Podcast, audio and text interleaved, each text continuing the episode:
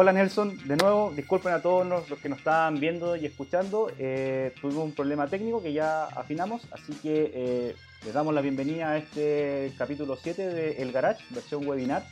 Estamos con Nelson Rubilar de, Corfo. Eh, vamos a hablar sobre los activos de inversión. Y en esta, en esta parte de esta primera presentación de, Nelson nos va a contar de qué se trata el área de Corfo en la que tú trabajas. Hola Nelson, ¿cómo estáis? bueno, primero Rodrigo, bueno, gracias por la invitación. Eh, para nosotros es súper importante, aprovechando la, contingencia en la que estamos, obviamente, poder utilizar otros mecanismos para poder llegar también a los empresarios y a los emprendedores. Que han estado también con mis colegas de, innovación y emprendimiento también en algunos webinars. Y justamente por lo mismo contarte que el activa inversión eh, es parte del área de la dirección regional que pertenece a la subdirección de fomento empresarial. Eh, así como hay un área de innovación eh, donde, por ejemplo, están los instrumentos como la Innova Región, en el Fomento Empresarial lo que nos abocamos principalmente es apoyar empresas a través de proyectos ya sea individuales o asociativos que permitan básicamente eh, aumentar su competitividad en el mercado, que las empresas que están hoy día en el mercado sean más competitivas, ¿ya? independiente de los sectores productivos en los que estén, eh, hay líneas de financiamiento también que nosotros priorizamos, pero básicamente ese es nuestro foco de, intervención, apoyar la asociatividad de empresas y que las empresas también puedan crecer en los mercados en los que compiten. Perfecto. Oye, Nelson, eh, ¿todos, ¿todos los emprendedores tienen acceso a este, al, área que, trabajan ustedes, eh, relacionados principalmente con el, con el área de la competitividad? ¿Tiene, ¿Hay algún eh, requisito especial para un emprendedor para que pueda entrar?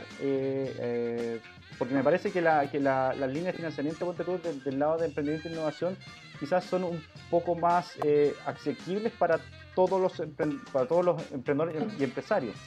Pero en el caso de ustedes, ¿tienen alguna, algún requisito especial, alguna, algún, em, alguna característica de los emprendedores que tengan para poder llegar a, trabajar con ustedes, con el área de ustedes? Sí, mira, cada concurso, cada instrumento tiene sus particularidades, obviamente, y, las bases de cada concurso se definen de alguna manera como las reglas del juego sobre las cuales nosotros eh, evaluamos y adjudicamos los proyectos. En general, eh, nosotros trabajamos con, eh, con empresas, eh, ya sea personas naturales o jurídicas, que tienen iniciación de actividades en primera categoría, como por ejemplo es el caso de la actividad de inversión, y que en algunos de los casos pedimos cierta antigüedad respecto de esas, de, esas empresas, en otras no, pero lo que sí pedimos en la mayoría de los casos es que esas empresas ya, ya lo menos tengan iniciación de actividades y ojalá ya tengan ventas demostrables. Ya, perfecto. Y la, el, el, nivel de ventas tiene que ser eh, de qué tipo? Eh, por ejemplo, pueden ser eh, la, la, las pymes o las micropymes. Ya, mira, en ese sentido, claro, nosotros en general en la Corfo trabajamos bajo la definición que hoy día la clasificación de pequeña y mediana empresa en Chile dependiendo del nivel de ventas principalmente, es decir, por ejemplo, microempresas que, que van entre 0,1 y 2.400 UF, pequeñas empresas entre 2.400 y 25.000, medianas empresas entre 25.000 y, 100.000 después, y más de 100.000 ya son grandes empresas. En general nosotros trabajamos siempre en el rango entre las micro y las medianas empresas. Micro, pequeñas y medianas empresas es básicamente nuestro, nuestro, nuestro mercado objetivo, por decirlo de alguna manera, nuestro mayor eh, número de clientes y dependiendo también del instrumento va a depender del porcentaje de financiamiento que nosotros le asignemos a, la empresa justamente dependiendo del nivel de venta. Ya. en algunos casos puede ser, por ejemplo, mientras más chica la empresa, el subsidio es más grande. Mientras más grande la empresa, el subsidio o el aporte de Corfo disminuye.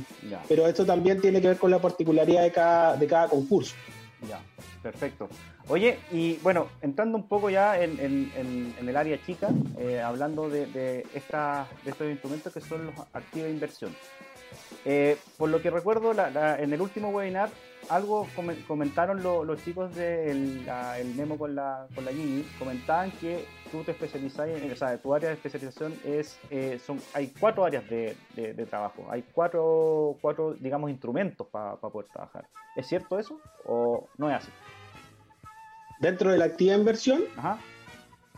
mira, claro, lo que lo que te quería contar es que, claro, como para, las personas que nos están viendo eh, o nos están siguiendo, entiendan un poco el, concepto o el concurso Activa Inversión, principalmente es un, bueno, obviamente es un concurso regional que lo que busca principalmente es apoyar a las empresas regionales eh, o contribuir a que las empresas regionales puedan aumentar su competitividad y el crecimiento de las empresas de estas empresas en, la región. Entonces, lo que hace el concurso básicamente, y de ahí te respondo lo que me preguntas, es básicamente poder apurar inversiones eh, que una empresa necesita hacer para crecer y que probablemente si es que tuviera o lo hiciera con sus recursos propios, eh, se tardaría mucho más tiempo en poder realizarlo. Por lo tanto, la idea de este tipo de financiamientos de, la activa inversión es apoyar inversiones para que puedan acelerarse esa, o adelantarse esas inversiones y así las empresas puedan capturar una oportunidad que a lo mejor tienen hoy día y que a lo mejor no han podido o no la van a poder hacer porque o necesitan financiamiento privado a través de la banca o con recursos propios van a demorarse, no sé, cinco años la inversión. De alguna manera este concurso busca apurar esas inversiones. Y dentro de esa, de esa convocatoria, efectivamente nosotros, o dentro de ese concurso, eh, tenemos tres convocatorias abiertas, ¿ya? Que son dependiendo de las comunas en que se desarrolla el proyecto. Entonces, por ejemplo, hay una primera convocatoria que nosotros le hemos llamado eh, Desarrollo e Inversión para las comunas del borde costero, y que obviamente aquí están las comunas que, eh, o las empresas que ejecutan proyectos en las comunas de Tocopilla desde el norte, Mejillones, Antofagasta y tal, tal. ¿Ya? ¿Sí? Y que tienen foco eh, o, en cualquier sector productivo, exceptuando las empresas que prestan servicio en la minería. Ya. Entonces, ese es el primer concurso que tenemos abierto. Ya. Empresas del borde costero de las cuatro comunas del borde costero que pueden pertenecer a cualquier sector productivo, da lo mismo cual sea, puede ser comercio, energía, logística, de turismo, exceptuando a las empresas que le prestan servicio a la minería o extracción minera, porque eso lo tenemos destinado para, para otro proceso. Perfecto. ¿Ya? Ya. Después hay otra segunda convocatoria, otro segundo concurso dentro de esta misma paraguas de activa inversión, que le hemos llamado eh, Desarrollo de Inversión Pampa Salitrera. Ya. Y que básicamente lo que hace es apoyar proyectos que se ejecuten en las comunas de Sierra Gorda y María Elena. Ya. ¿Ya? Ese segundo concurso entonces solamente para empresas de esas dos comunas y ahí las empresas pueden ser de cualquier sector productivo. Ya. Cualquiera sea, es multisectorial. Comercio, restaurante, alojamiento, alimentación, energía, minería, cualquiera sea. Ahí nosotros nos distinguimos en términos de la focalización sectorial que nosotros llamamos. ¿Ya? Ya. Y la última, Rodrigo, es que es una que tenemos para la provincia de Loa, ¿Ya? Eh, que le llamamos a Desarrollo e Inversión para provincia de Loa o Activa Inversión para la provincia de Loa. Y aquí la focalización es las tres comunas de la provincia, es decir, Calama, San Pedro Atacama y Oyagüe. ¿Ya? Y aquí sí está orientado solamente a empresas que sean del sector turismo y agroturismo. Ya. ¿Ya? Esa, esa, esos dos sectores solamente.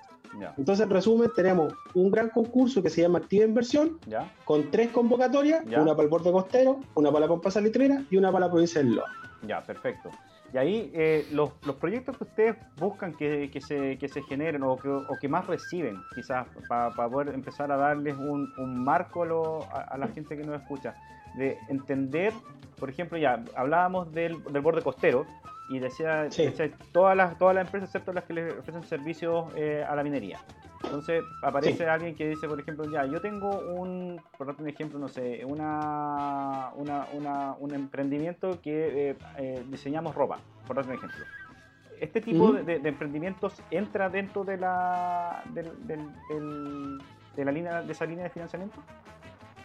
Sí, lo, lo que nosotros buscamos aquí principalmente son empresas que tengan, después les voy a contar los requisitos de, postulación, pero independiente de cuál sea el sector productivo, por ejemplo, nosotros el año pasado hicimos la primera convocatoria de lo que llamamos el concurso borde costero.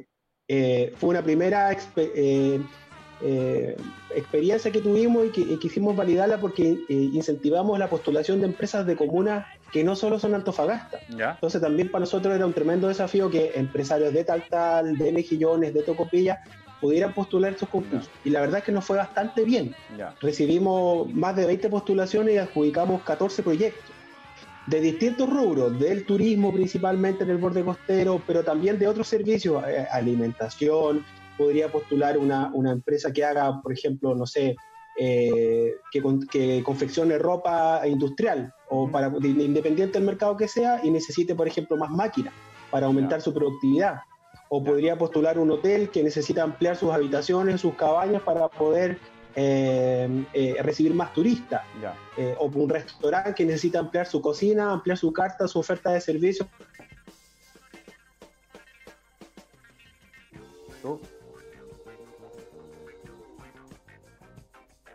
vamos a esperar que Nelson se tiene que quedado pegado por, por, el, por el internet. Está con, con problemas de eh, conexión eh, de la empresa que le provee servicios, que no vamos a decir qué es, cuál es, pero ustedes me imagino que saben.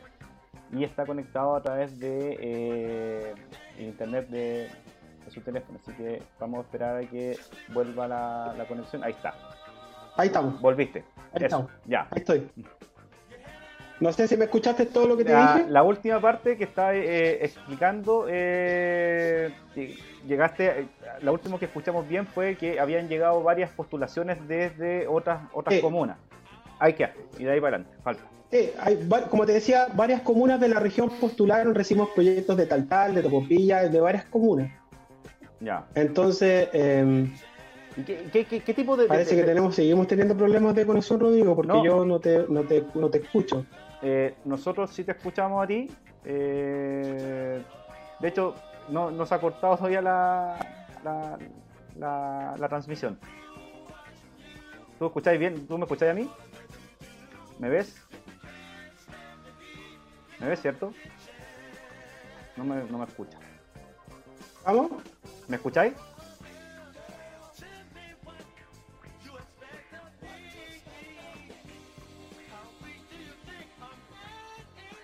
Bueno, de todas maneras, eh, gracias Roberto por, lo, por los saludos. Ahí va a aparecer el, Nelson en cualquier momento.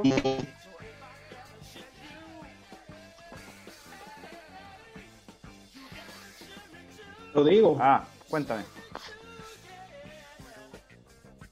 ¿Escucháis? ¿Me escucháis? No sé si me logras escuchar bien. Yo sí. Parece que yo, yo soy que tengo problemas de conexión. Sí, yo te escucho bien a ti.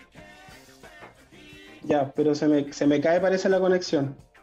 Eh, sí, en un, en un momento se te cayó, pero, pero eh, estaba ahí, justo en el, o sea, en el momento que estaba ahí hablando, eh, todavía seguía la, conexión estable. Ya.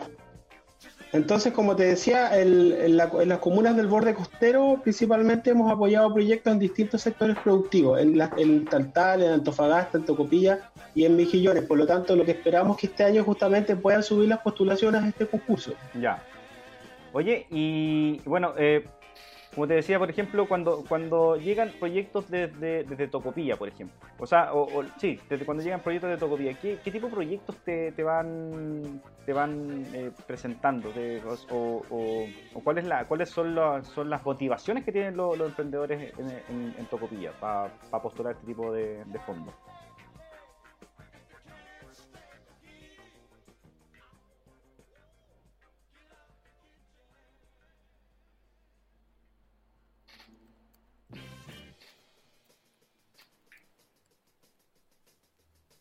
Sí, vamos, vamos. Espérate, espérame. ¿Sí? Eh. sí, que te quedaste pegado de no. Ya, ahora sí. ¿Ahí sí? Sí. ¿En general? Dale.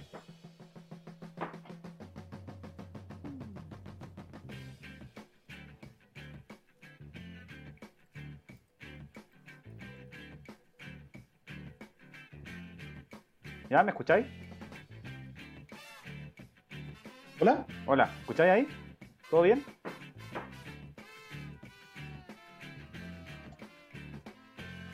Ya, mira, voy a sacar el video para ver si me puedo conectar mejor. en general, las, motivaciones que tienen las empresas principalmente tienen que ver con que necesitan crecer. Y como te decía, necesitan inversión productiva para poder eh, hacer crecer sus negocios, eh, sobre todo en comunas que eh, es mucho más difícil competir. Entonces, este tipo de convocatoria le ayuda a todas las empresas a poder eh, tener recursos frescos para poder invertir en sus proyectos, ya sea compra de activos fijos, habilitación de infraestructura productiva o incluso capital de trabajo. Ya. Oye, eh, cuando, ¿cuál es la, diferencia? Y aquí me asalta una duda porque hace un rato mencionaste, yo he dicho líneas de financiamiento y tú has dicho concurso. ¿Cuál es la diferencia entre lo que yo estoy diciendo, o sea, si lo que estoy diciendo yo es eh, real, es una línea de financiamiento o es efectivamente un concurso donde tenéis que pasar por ciertas etapas para poder llegar a, a, que a, Corfo pueda cerrar el trato, digamos, con Corfo?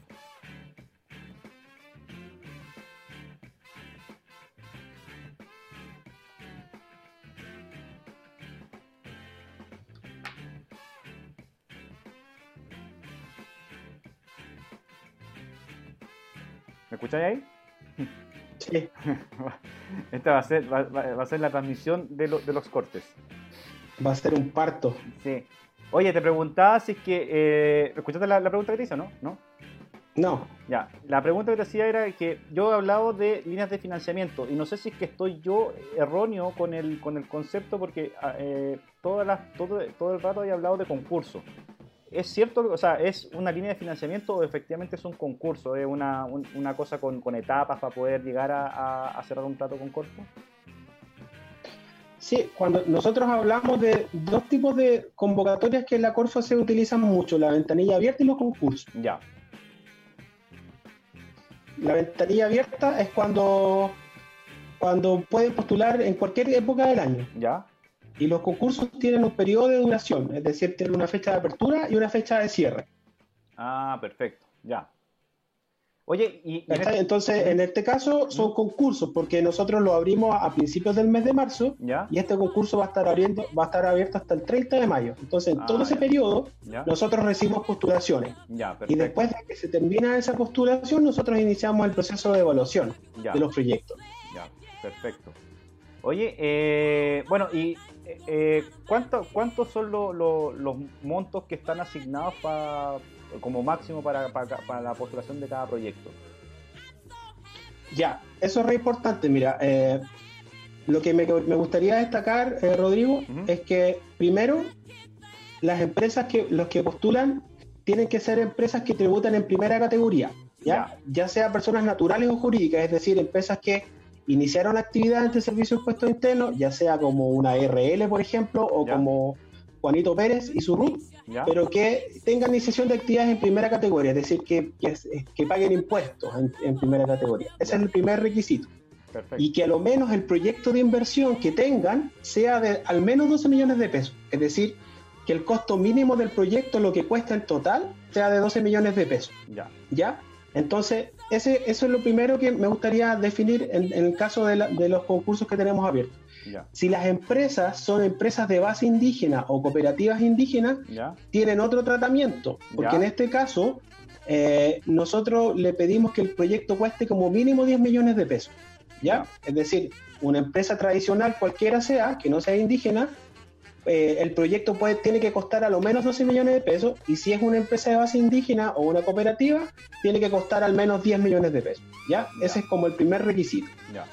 Y después, en términos de financiamiento, lo que se va a financiar como máximo del costo total del subsidio de Corfo, es decir, de los recursos que Corfo entrega, es de 50 millones de pesos. Ya. ¿ya? Es decir, Corfo puede destinar hasta 50 millones de pesos por proyecto. Ya y que esos 50 millones van a ser el 60% del costo total del proyecto. Ya. O sea, el otro 40% lo tiene que financiar la empresa. Ya. ¿Con Entonces, aportes pecuniarios? O... Sí. En este caso, claro, son con aportes pecuniarios, es decir, aportes en efectivo. Eh, para, para, las personas que nos están escuchando, son, son, son desembolsos reales que la empresa debe efectuar en, en su plan de inversiones. Ya. Obviamente, en el plan de inversiones lo que van a poder hacer es que si, por ejemplo, el proyecto dura 12 meses, pueden definir su plan de inversiones. En una primera fase, por ejemplo, podían considerar gastarse las platas de Corfo y en una segunda fase del proyecto su aporte empresarial, por ejemplo. Eso lo define cada empresa cuando lo postula. Por lo tanto, no es que nos van a tener que depositar la plata nosotros de soporte empresarial, sino más bien esa plata se va gastando en la medida que el proyecto se vaya ejecutando. Ya, perfecto. Ya. Oye, eh, bueno, a la gente que está en, la transmisión, mira, acá tengo una eh, pregunta de Daniel González Sumarán. Dice, un equipo multipropósito, camión más pluma, eh, más roll ¿es considerado un, activo fijo? ¿A cuánto tiempo se debe depreciar el equipo en el proyecto? Todo, todo, en monto, todo en monto neto, ¿cierto? Eso es lo que pregunta eh, Daniel González Sumara. Ya, Daniel, mira, efectivamente los, activos productivos, nosotros tenemos, financiamos tres tipos de eh, o, tres tipos de adquisiciones dentro del, dentro del proyecto. La primera son eh, activos o fijos o bienes que, que, básicamente lo que permiten Vamos a esperar a que se le arregle la, la, conexión y te volvemos a responder, Daniel. Acuérdate que estamos respondiendo a tu pregunta. La pregunta era: ¿un equipo multipropósito, camión más pluma más roll es considerado un activo fijo? ¿A cuánto tiempo se debe depreciar el equipo en el proyecto? Y todo en montos, en, monto neto, ¿cierto? Entonces estamos esperando que eh, el Nelson vuelva a la conexión. Nelson, ¿me escucháis? te escucho. Ya. Eh, de nuevo la... la porque escucho. Yo, escucho. Sí, yo te escucho. Parte de nuevo la, respuesta porque se como que se cortó, se fue diluyendo la, respuesta. Así que parte de nuevo. ¿Te, hago de nuevo la pregunta? No, sí la escuché. Ya, perfecto. Yo te decía que en este caso la inversión que él necesita se puede considerar como un activo productivo. Ya. Es decir, el programa financia adquisición de activos fijos, habilitación de infraestructura productiva y por otra parte capital de trabajo. Por lo tanto, en este caso, eh, en este caso, lo importante es que eh, él considere que si él tiene un, necesita un camión, por ejemplo, pluma o algún camión, va a depender mucho del giro que tiene el negocio. Si yo tengo una panadería y el negocio, me, el, el vehículo me sirve para entregar el pan, se puede considerar un activo productivo. Pero si yo el vehículo lo quiero para para el gerente para que vaya a su casa y ah, de vuelta, en ese caso no se considera. Ya, perfecto. Oye, eh, bueno, acá también dice, eh, eh, ¿a cuánto tiempo se debe depreciar el equipo en el proyecto?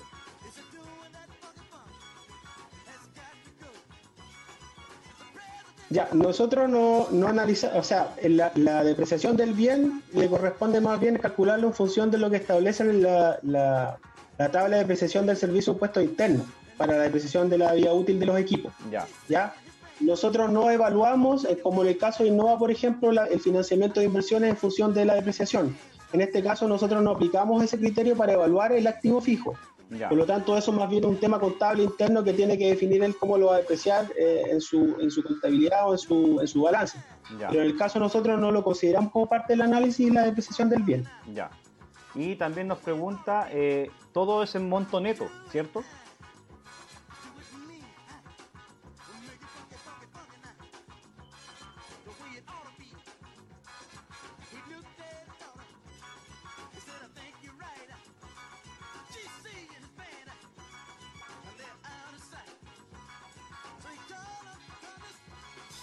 Rodrigo, ¿me escucháis? Ahora sí.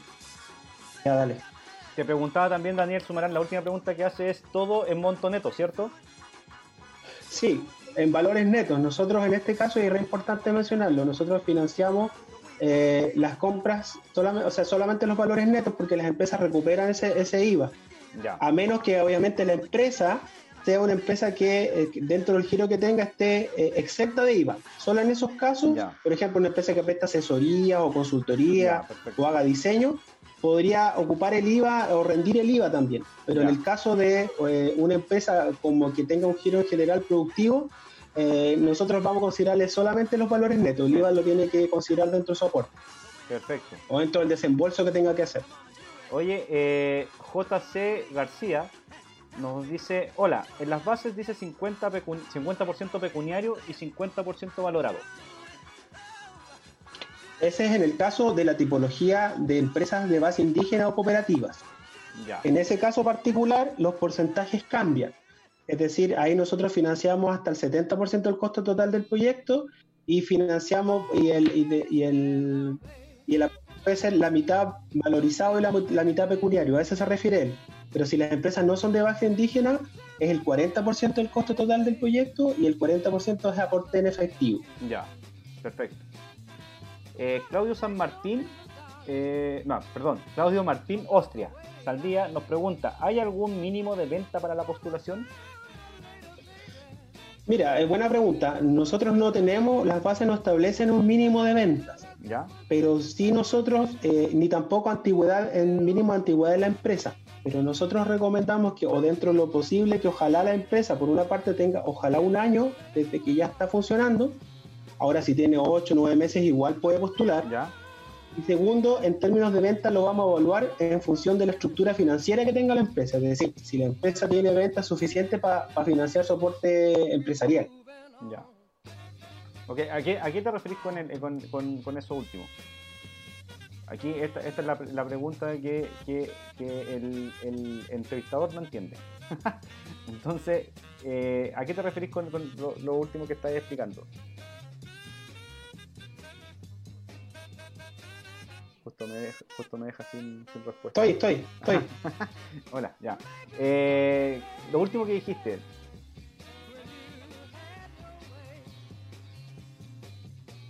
¿Qué cosa, Rodrigo? No, repíteme, porfa. La, en, tu última respuesta, cuando estábamos hablando del, del, mínimo de venta para la postulación, sí. hablaba de que eh, ocupaste un concepto que, que, que, que, yo no entendí. ¿cachai? Entonces, eh, es como para que me expliquéis bien esa, esa respuesta que diste. Sí, lo que yo me refería es que las bases no establecen un mínimo, la empresa no establece que tengan un mínimo de venta. Claro, ya.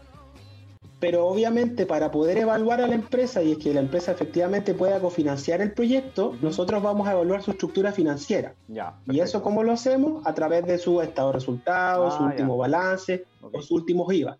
Por eso que yo te decía que ojalá idealmente la empresa a lo menos tenga un año ya que esté funcionando para poder evaluarla.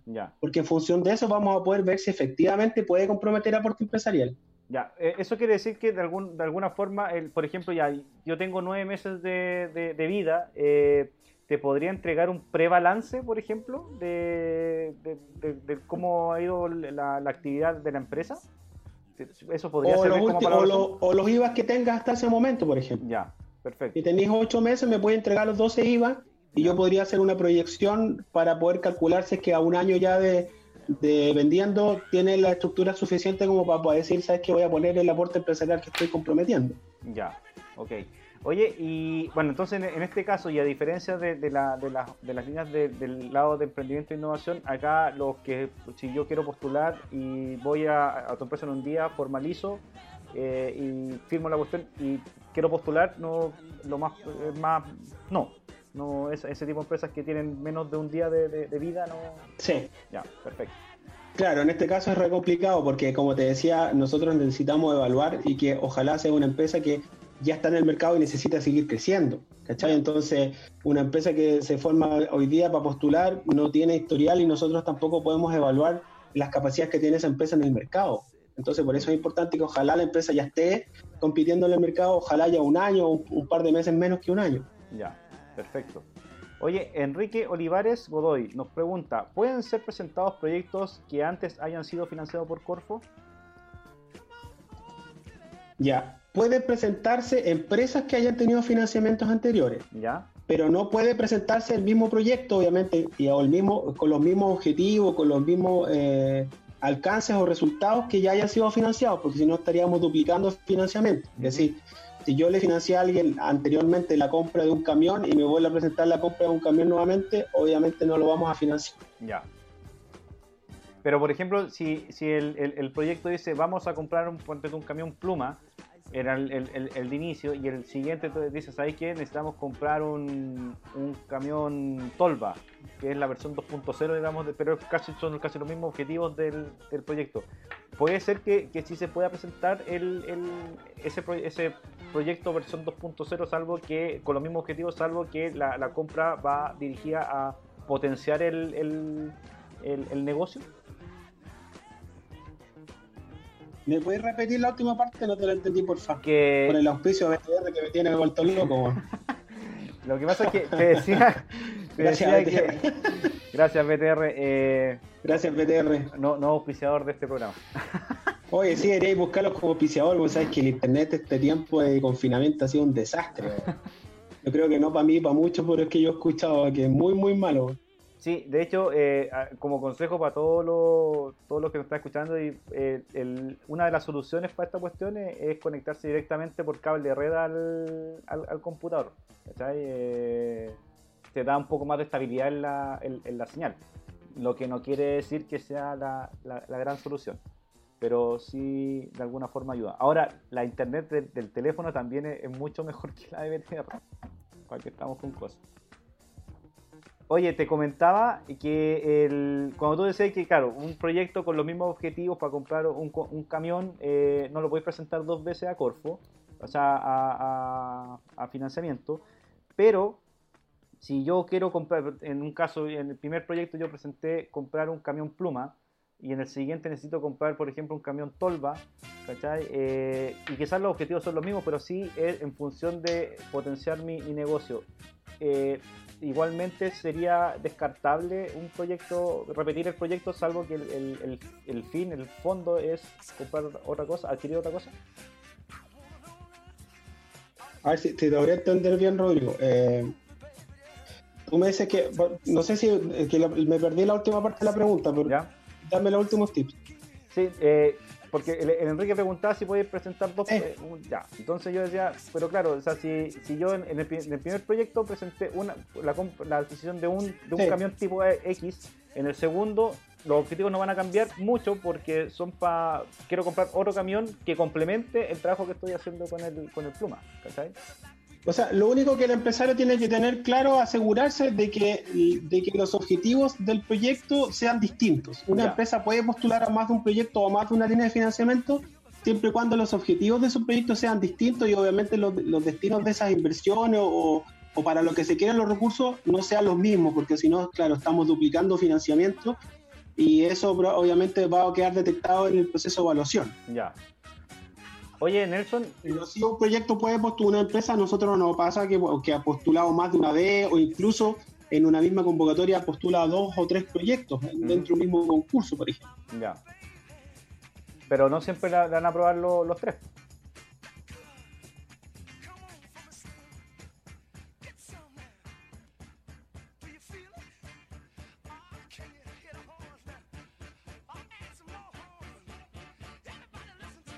Nelson.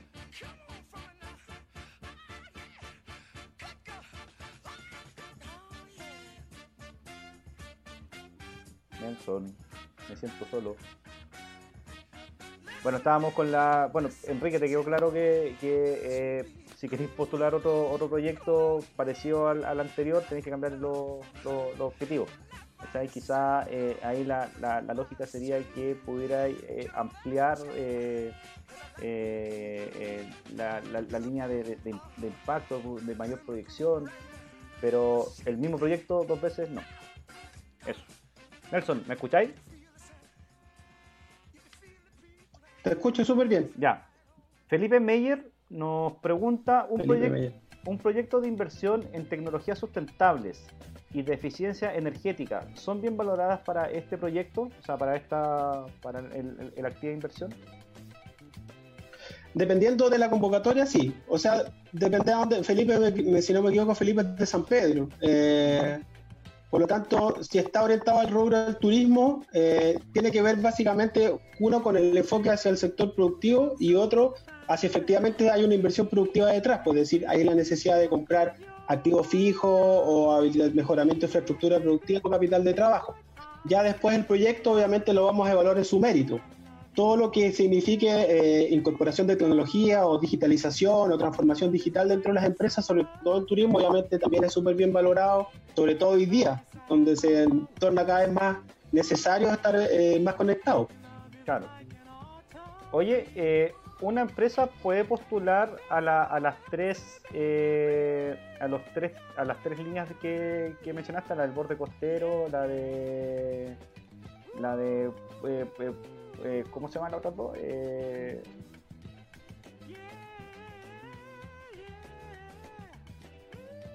Sócame.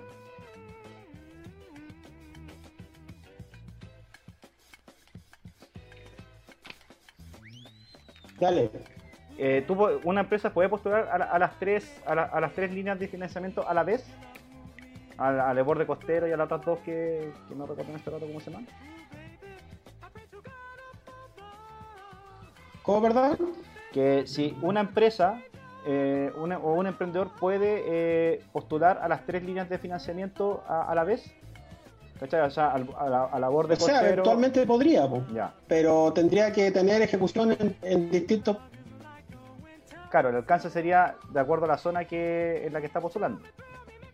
Claro, o sea, por ejemplo, una empresa Antofagasta podría decir, voy a ejecutar un proyecto en Antofagasta y voy a iniciar operaciones en, en María Elena y en Calama. Ya. Pero no, es difícil que se dé, pero eventualmente sí podría darse. Ya, perfecto. Oye, ah, para, no volver a preguntarte, ¿era borde costero? La otra era ¿cuál? Pampa Salitrera, Pampa Salitrera. y Turismo de la Provincia de Loa. Ya, perfecto. Y Turismo. Turismo Provincia. Oye, eh, acá nos pregunta eh, Danilo Tapia. Hola, ¿cuál es el horizonte máximo del proyecto? No recuerdo si en las bases está definido. En términos de duración, un proyecto puede durar hasta 24 meses. Ya. O sea, en su ejecución, un proyecto podría durar hasta dos años desde que empezó a ejecutarse. ¿Y se puede extender el plazo? Ese es el máximo de plazo disponible. ¿Y se podría extender el plazo? Eh, considerando las extensiones, son 24 meses, máximo. Es decir, por ejemplo, una empresa postula a un año y después extiende un par de meses y llega a dos años.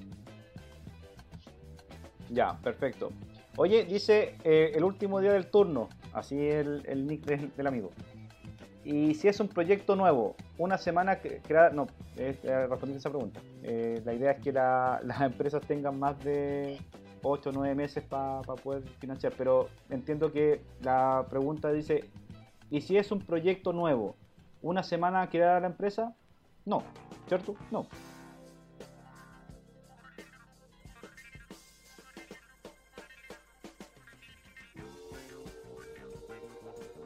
Eh, pero último día del turno, eh, no.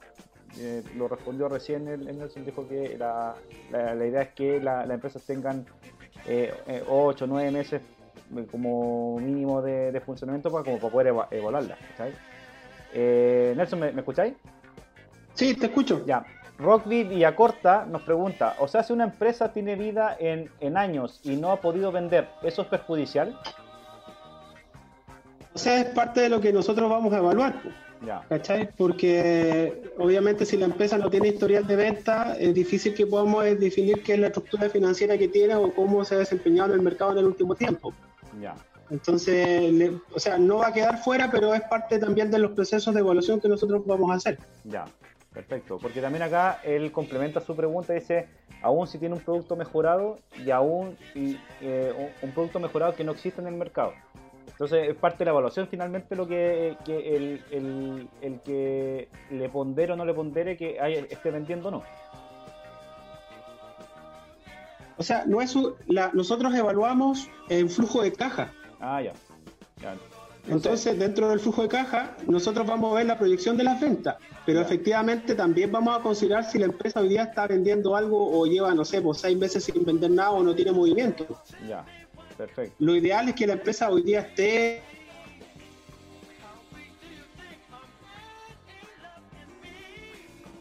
Claro, que la empresa esté, esté vendiendo.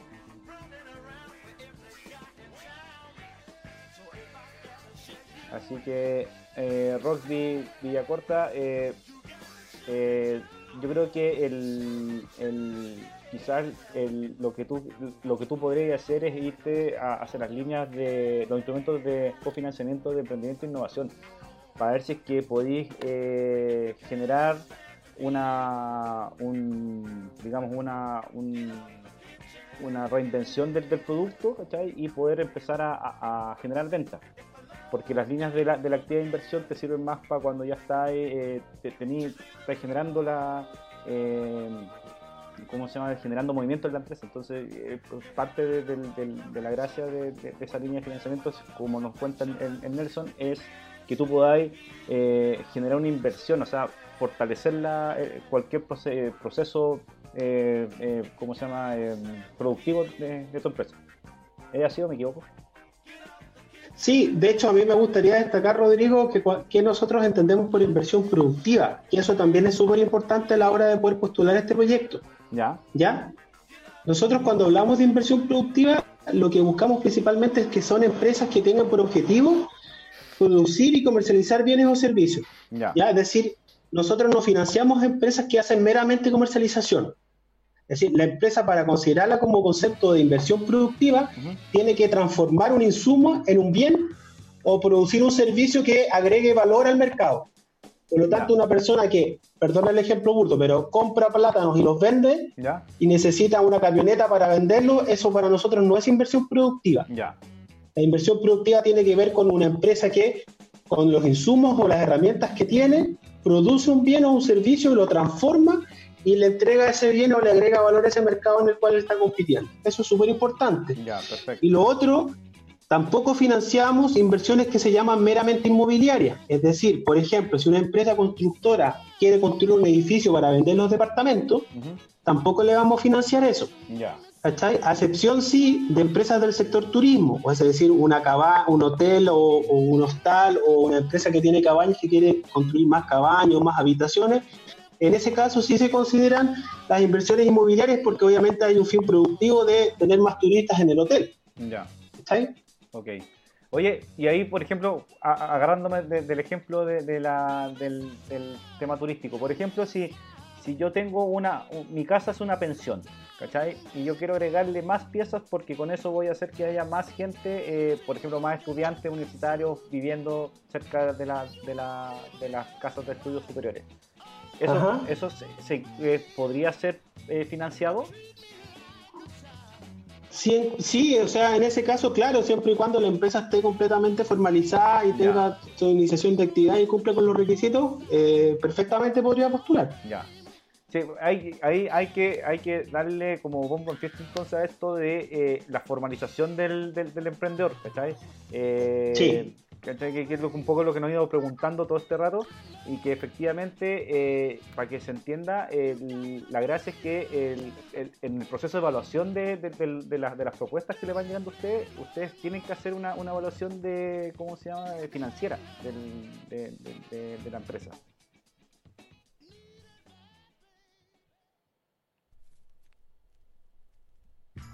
¿cierto?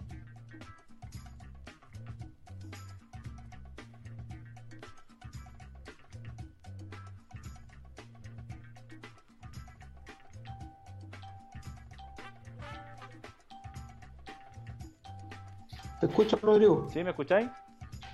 Ya. Oye, tengo otra pregunta de... Sí, lo que te quería comentar también que... Ya.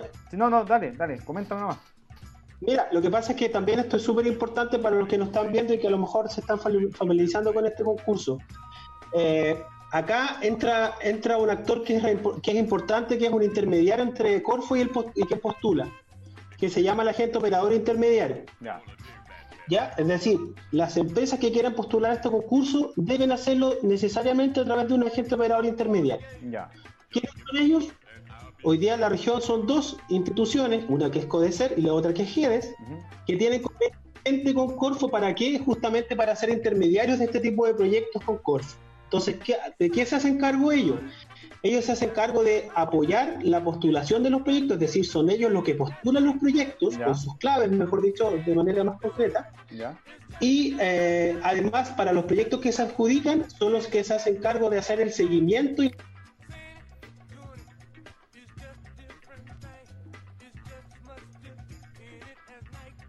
No sé si me alcanzaste a escuchar. No, eh, quedaste en seguimiento. Ellos son los encargados de hacer el seguimiento.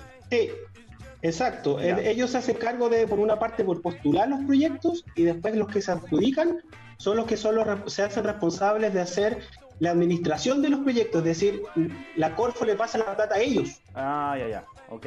¿Está Ya y en función de, los avances que va teniendo el proyecto, eh, el, agente operador le va, le va eh, entregando las plata. Digamos que es como por, la planificación que tenga el emprendedor a la hora de postular.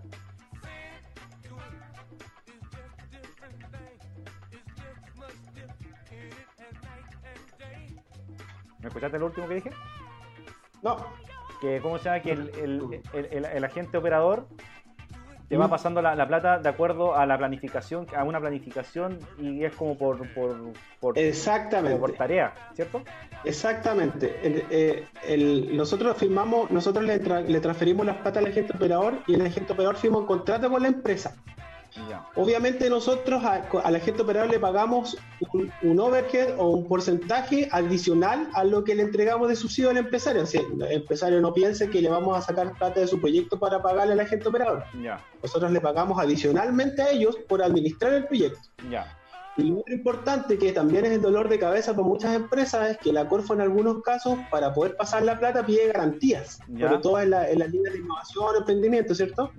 En este caso, las empresas, como el proyecto lo administra un agente operador o lo intermedio un agente operador, esa garantía la financia el agente operador. Por lo tanto, no hay un desembolso real en términos de garantía para la empresa. Ya. Porque el que va a administrar ese proyecto va a ser el agente operador. Ya. Eso igual es súper importante destacarlo y recalcarlo. ¿Y el agente operador no, le tiene que cobrar al, al emprendedor la, las garantías? No, nos cobra a nosotros. Ya. Nos cobra a nosotros por eso. Esa es parte de la pega de lo que nosotros le pagamos al agente operador. Bacán. Por lo tanto, es súper importante que las empresas que estén interesadas, por último después me pueden contactar y yo le mando los datos a los agentes operadores.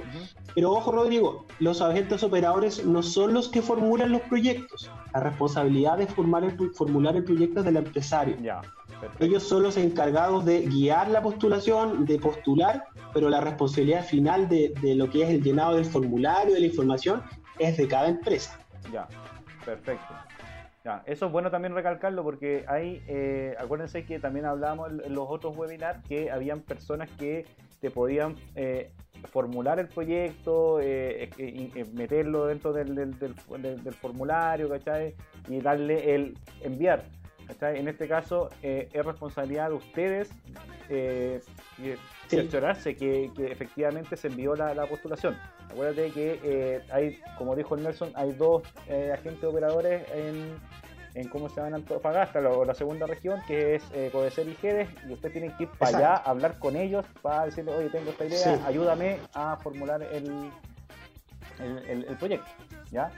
Ahora, igual nosotros entendemos de que hay dentro del mercado eh, consultores que también se encargan de levantar proyectos, pero obviamente esa, ese costo que el consultor le pueda cobrar a un empresario por ayudarlo a formular el proyecto es un acuerdo entre privados, digamos. Corfo, nosotros como Corfo Antofagasta no tenemos un registro de consultores pero sí entendemos y reconocemos que hay en el territorio consultores que hacen esa pega y que también nos ayudan, pero, el, pero cuánto cobran o cuáles son las condiciones, eso es un acuerdo entre privados, que Corfo ahí en ese sentido no, no forma parte de eso, digamos, Corfo solamente lo que hace es incentivar la postulación y obviamente evaluar los proyectos que, que llegan y ver cuántos de esos se pueden adjudicar. Vale. Oye, Pedro, Pedro Oro tiene dos preguntas, una que ya la hemos repetido varias veces, pero se la vamos a contar de nuevo. Dice, ¿cuáles son los tres tipos de postulaciones? Ya, súper. Eh, como les decía yo, tenemos tres concursos abiertos, en resumen. Uno para el borde costero, comunas de Tocopilla, Mejillones, Antofagasta y tal, tal. Cualquier sector productivo, exceptuando minería y eh, asociado a temas de extracción minera. Cualquier sector productivo menos eso en todas esas comunas. Primero. Segundo, Pampa Salitrera, comunas de María Elena, María Elena y Sierra Gorda, cualquier sector productivo. ¿ya? Y tercero, eh, provincia de Loa, turismo orientado al sector productivo, turismo y aeroturismo, comunas Calama, San Pedro de Atacama y Ollagua. Perfecto. Yo obviamente las personas que me quieran contactar, yo aprovecho de darles mi correo los que no tienen, mi correo es nelson.rubilar.corfo.cl me pueden mandar un mail, me pueden llamar por teléfono, mi teléfono es el 235-3812, que está anexado a mi celular, es el de oficina, pero está anexado, y yo les puedo mandar información, una, una presentación y entregar más antecedentes para que puedan, eh, para poder guiarlos en la, en la postulación, para que tengan toda la información. Vale, Repítete de nuevo, lo estoy anotando inmediatamente en, el, en, los, en los comentarios de, esta transmisión, así que eh, Es el, teléfono es el 55 235 3812. Listo. Y Ese teléfono es de mi oficina, pero está anexado al celular. Y mi correo es nelson.rubilar.corfo.cl. Listo, está en, el, en los para que todos los que nos están escuchando, está en los comentarios ya de, este webinar los datos de Nelson, para que le hagan consulta. Vale. Oye, Pedro, Pedro Oro también nos pregunta, ¿uno puede postular por compras de activos y a la vez, y a la vez mejoras de infraestructura? Sí, muy buena pregunta. Eh, yo les dije que podía que lo que financiaba el concurso era activo fijo, habilitación de infraestructura y capital de trabajo. Yo podría utilizar las tres, ¿ya? En el capital de trabajo solamente hay una excepción en las bases que yo puedo destinar hasta máximo 20% de lo que Porfo entrega como subsidio para capital de trabajo. Por ejemplo, si yo a una empresa le entrego 50 millones de pesos, yo podría destinar solamente 10 millones de pesos para capital de trabajo. Los otros 40 millones, estoy dando un ejemplo, los otros 40 millones podrían ser, no sé, 20 eh, para comprar una máquina y otros 20 para habilitar o mejorar la infraestructura donde yo produzco o donde yo fabrico mi, no sé, mis polines para la correa transportadora, por ejemplo. Entonces yo podría eventualmente ocupar esas tres líneas de financiamiento, capital de trabajo, activo fijo y habilitación de infraestructura. Perfecto. Oye, Daniel González Sumarán dice, ¿cuáles son los plazos después del 30 de, 30 de mayo de, 2020? Eh, Desde la adjudicación hasta contar con los fondos.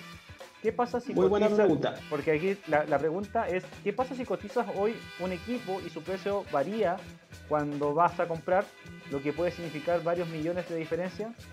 ¿Puedes solicitar todo el monto a financiar el, ¿Puedes solicitar todo el monto a financiar el activo productivo?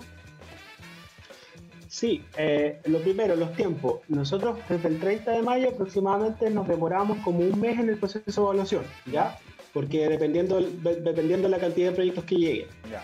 Eh, yo diría que entre que entre que evaluamos, adjudicamos los proyectos y les pasamos las plata a los agentes operadores, escucha, dos meses y medio más o menos pasarán. Ya.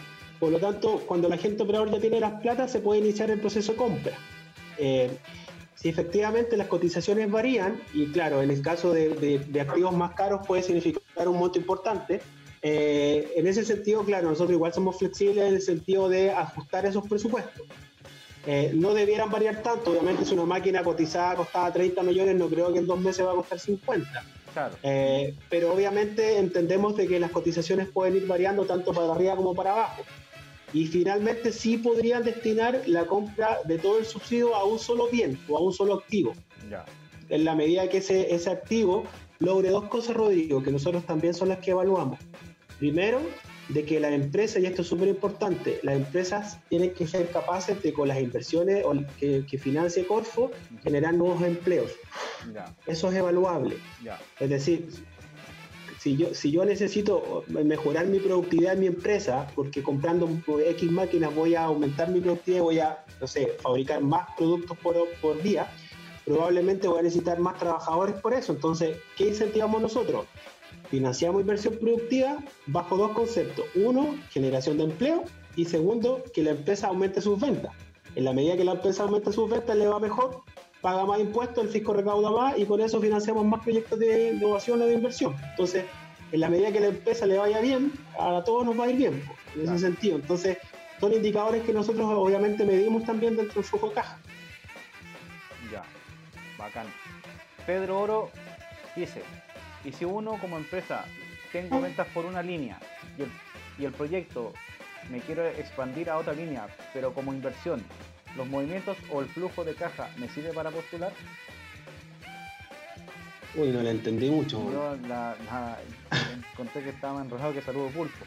Eh, si uno, si uno Dile si, nos, puede redactar la pregunta de nuevo. Sí, eso. Eh, Pedro, si está escuchando, usted va a escribir igual acá. Eh, le voy a decir a Pedro, Pedro, porfa, escribe de nuevo la. Más resumido no la entendimos. Oye, parece que BTR se apiadó de mí, me soltó. Sí, sí. Y ahora no, me caí así.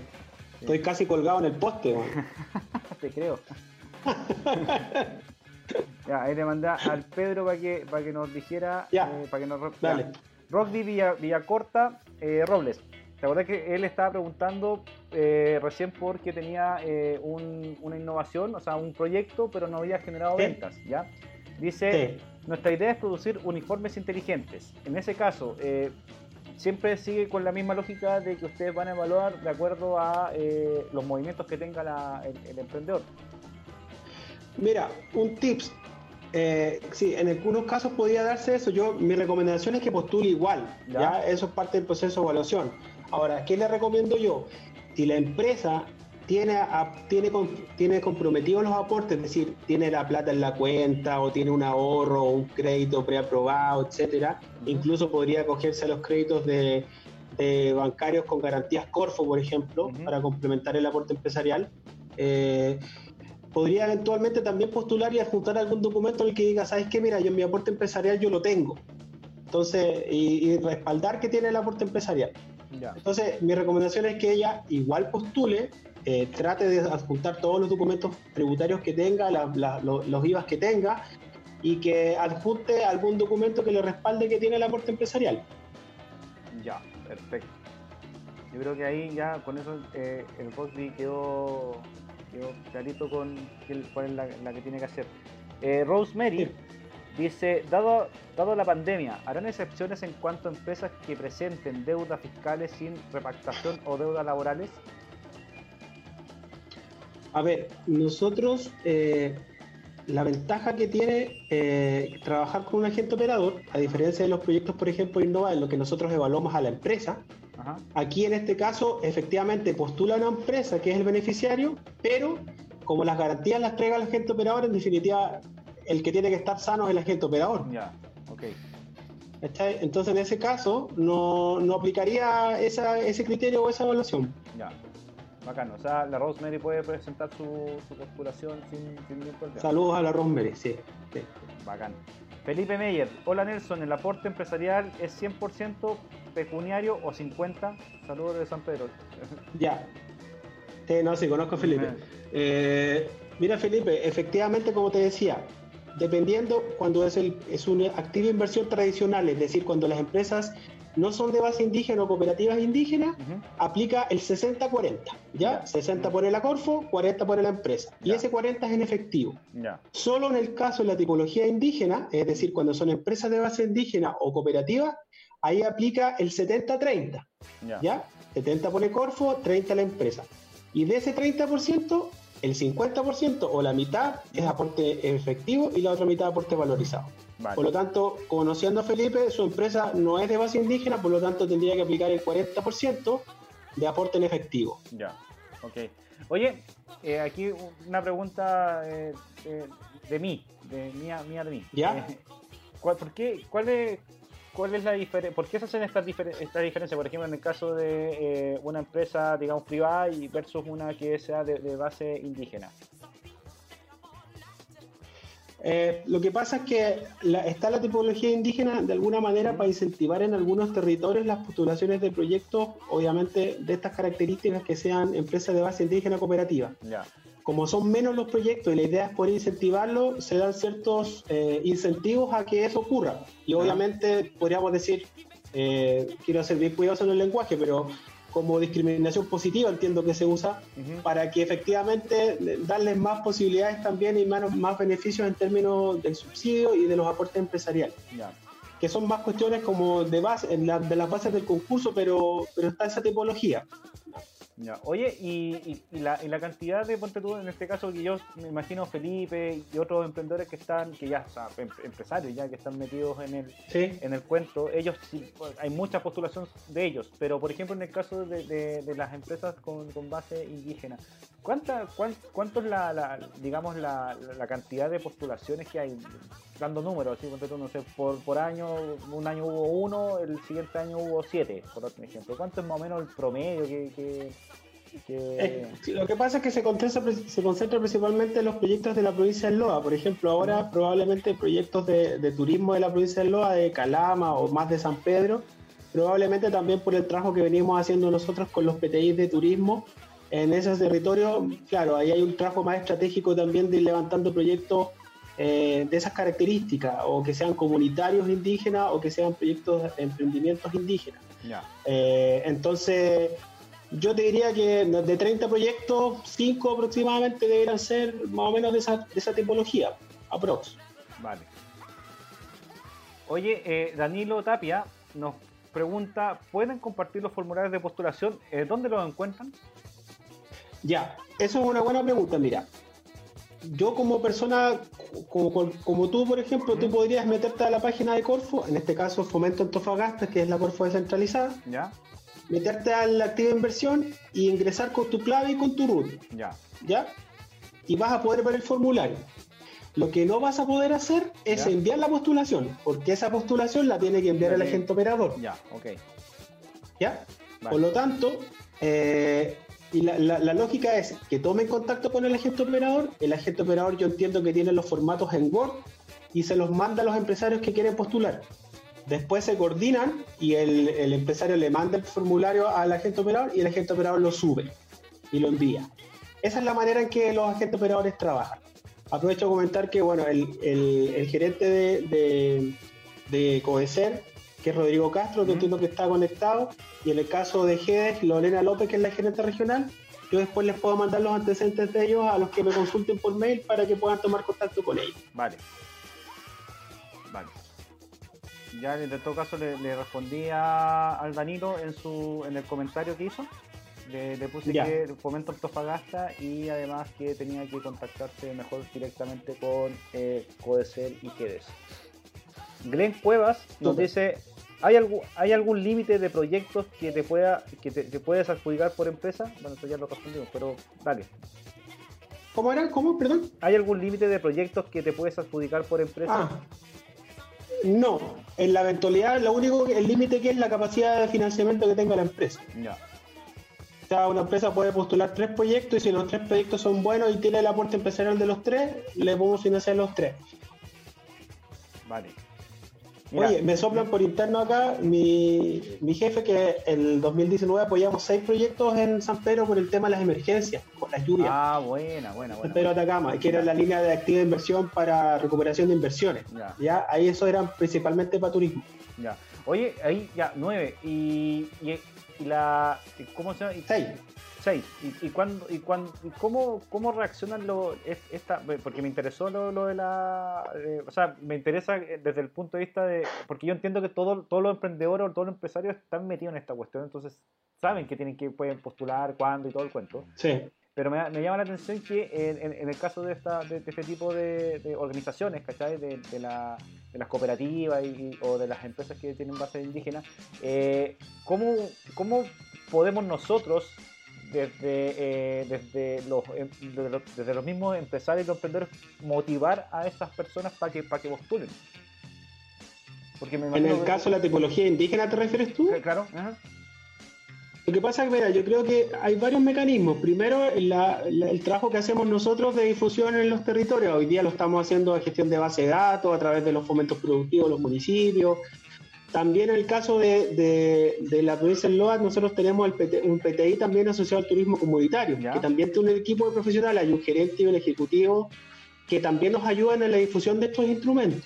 Y que también parte de, los planes de trabajo que tienen estos programas es que incentivar a que los empresarios utilicen estas oportunidades de, de subsidio que el Estado entrega. O sea, esta es una tremenda oportunidad para cualquier empresario, sea de base indígena o no, de, por ejemplo, si yo tenía la decisión de inversión de un proyecto que me costaba 50 millones de pesos, hoy día el 60% de ese, de ese proyecto me lo puede financiar el Estado. Y son subsidios, es decir, son recursos que yo no tengo que devolver. Por lo tanto, hay una oportunidad también ahí, como te decía yo, de acelerar inversiones. Eh, pero con ciertos requisitos, pues decir, si el Estado dice yo te pongo plata, pero, pero obviamente comprométete con algunos indicadores mínimos que eh, genera algunos empleos y aumenta tu nivel de venta. Pero efectivamente nosotros estamos apoyando en los territorios eh, con distintos actores, Rodrigo. En María Elena, por ejemplo, estamos trabajando de la mano con empresas mineras, con las áreas de responsabilidad social, en Sierra Gorda, con Centinela, en María Elena con, con Antucoya, con SQM, nos está apoyando en Tocopilla el Puerto Cowork, con Héctor eh, Anabalón estamos trabajando ahí. Entonces, en, en Taltal está Sergio Ramírez, el municipio que nos apoya. Hay distintos actores que nos ayudan a nosotros también a que esta información llegue. Entonces, eh, y bueno, y esta, y esta forma a través tuyo y a través de este programa también.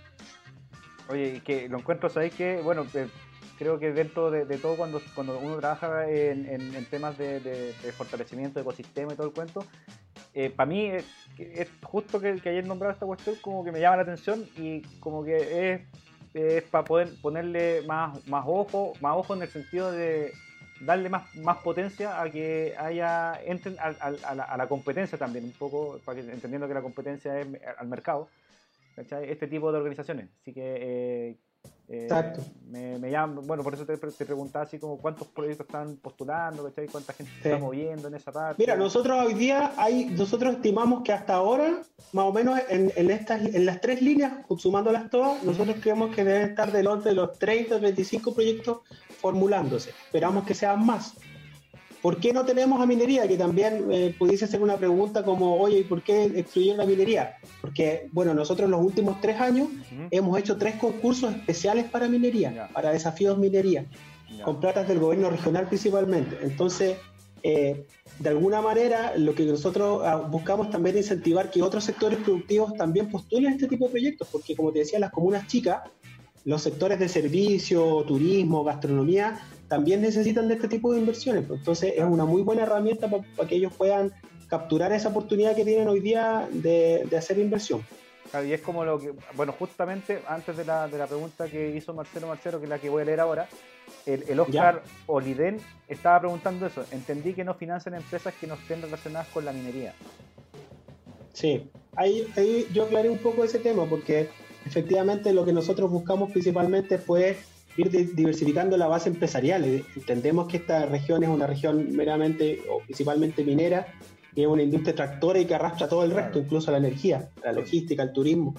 Pero también que en la búsqueda de poder diversificar la oferta que nosotros tenemos también como Corfo, es que también nos hemos atrevido a, a, intentar explorar en otras comunas, en otros mercados, en otros eh, sectores productivos también, y hasta el momento no nos ha ido mal, digamos, nos ha ido bien queremos seguir en esa lógica. Ya. Sí, pues, está, buenísimo. Y que, o sea, qué bueno que, y qué bueno que, se le esté dando, eh, claro, porque uno, uno, de, los, comentarios que escucháis más o menos eh, recurrentemente es que todo es para la minería, ¿cachai? Todo para las empresas que se dedican a la minería. Y, y mucha gente también dice que eh, o cree que hay otros sectores productivos que pueden darle mucha más potencia a la de todas maneras. o que pueden no más sino que es como aportar a esta potencia que tiene la, región sobre todo aprovechando no, de hecho nosotros como Corfo tenemos también eh, ejes de trabajo agendas de trabajo en distintos sectores. Bueno tú conoces bien lo que hemos hecho en energía por ejemplo. Claro. Eh, en logística también, que tenemos programas territoriales asociados a energía, a logística, a turismo, con lo que ha hecho Carolina en San Pedro. Ahora estamos eh, iniciando un proceso nuevo con el turismo en el borde costero también. Entonces, eh, nuestra agenda también tiene que ser diversificada y efectivamente los proyectos mineros yo te diría que se concentran una parte importante del, del financiamiento que la Corfo tiene, tanto en temas de innovación, en temas de emprendimiento y en temas de fomento empresarial, claro, la industria minera yo diría que se lleva una tajada importante de, los subsidios que nosotros entregamos. Claro. Oye, Marcelo, Marcelo, bueno, eh, Oscar, te, respondimos la, pregunta.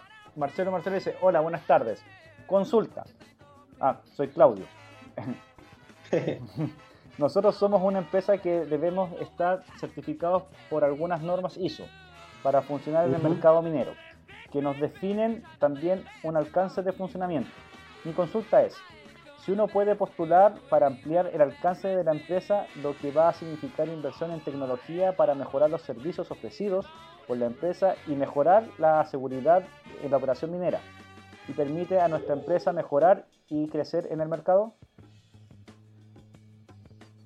Em, lo que entendí es que necesitan financiamiento para mejorar el servicio que ellos prestan en temas de certificación de calidad o algo así. Claro, dice, eh, claro, que él necesita eh, nuevos certificados para, las normas ISO para funcionar en el mercado minero, eh, pero quiere ampliarse, quiere ampliarse del, del, rubro minero, o sea, quiere atacar más, más áreas. Y dice, si puede postular para ampliar el alcance de la empresa. Lo que, va, lo, sea, lo que va a radicar en inversión en tecnología, mejora de, de servicios ofrecidos por la empresa y mejora la seguridad en la operación minera. Ojo con el tema, claro, si, si depende también de cuál es el mercado que tiene. Si su mercado es minero, claro, podría quedar fuera por temas de, focalización eh, sectorial.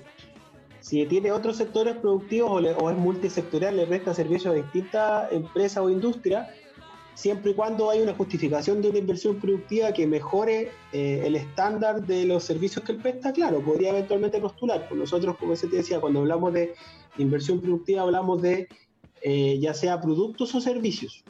Por lo tanto, cuando yo quiero prestar un servicio, mejorar la calidad de mi servicio, y para eso necesito infraestructura o activos fijos, eh, no sé, hardware o incluso, incluso podría ser hasta algunos software, igual es medio cuestionable software, pero más en temas duros, más de hardware, podría eventualmente postularlo.